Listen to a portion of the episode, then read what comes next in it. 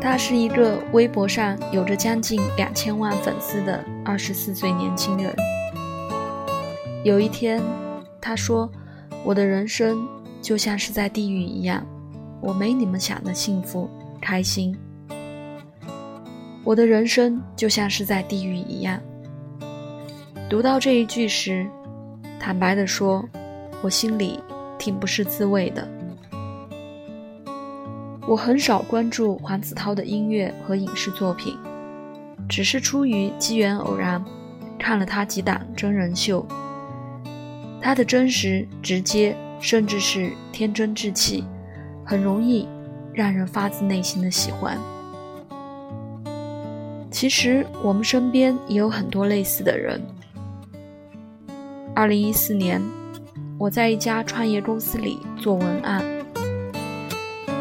刚刚入职的时候和同事很生疏，公司里只有做美工的小伙爱冲我笑。休息的时候，愿意跟在我屁股后面跑，吐槽老板。这种没有试探的信任，明摆着是把我当成了大哥。这个年轻人姓马，当时只有二十岁出头，眉眼间和黄子韬不一般不二，甚至连神情都像。后来我在真人秀中看到黄子韬的时候。内心第一个亲近的反应，其实是来自于这种古怪的移情。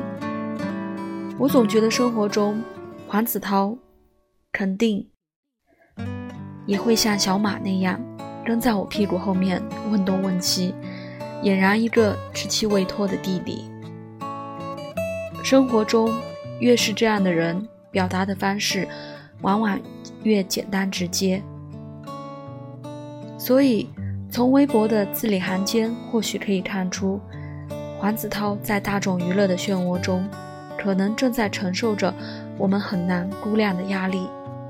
他像很多二十出头的年轻人一样，都是正在上山的年纪，心理上面临着容颜翻滚的阵痛时期，脚下的山坡全部都是在投射心底的绝对重量。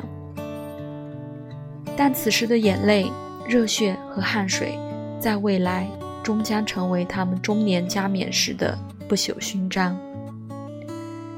前几天，谈判官定档的消息一时间刷了屏。作为2016年年度剧王，《亲爱的翻译官》系列的第二部职场剧，持续维持着高热度的谈判官，多次被定档之后。终于尘埃落定的告诉大家，明天就要播了。从时间上来看，这是黄子韬的荧屏首秀。得知定档的那个晚上，我和一位喜欢和关注黄子韬的朋友聊了很久。最后，他反问我喜欢黄子韬什么？我说，其实我喜欢他的是，我内心深处多年来都不肯退场的。少年真挚，他很像多年前的我，或者是我们曾经想成为，但又不敢成为的那个少年。关于年轻人的大众娱乐，其实我是几乎绝缘的，以及我不能保证我有时间完整的把《谈判官》看下来，但对黄子韬此次荧幕首秀塑造的角色是心有期待的。这是黄子韬第一次在都市情感剧中饰演男一号，角色定位是霸道总裁范儿，加一股弟弟的软萌撒娇劲儿。我一直觉得黄子韬是一个敢于不给自己设限的艺人，我也相信，能够将偶像外衣褪下，才是一个流量明星走向真正演员的第一步。而黄子韬是在。偶像和流量明星定位中，为数不多愿意打碎偶像包袱成为演员的人。这一次，即便是霸道总裁的角色定位，我依然觉得他能够带来不同的味道。不知道你们有没有注意到，他好像身上自带关于凛冽、稚气、莫名猛感、帅帅范儿，甚至还包括忧伤。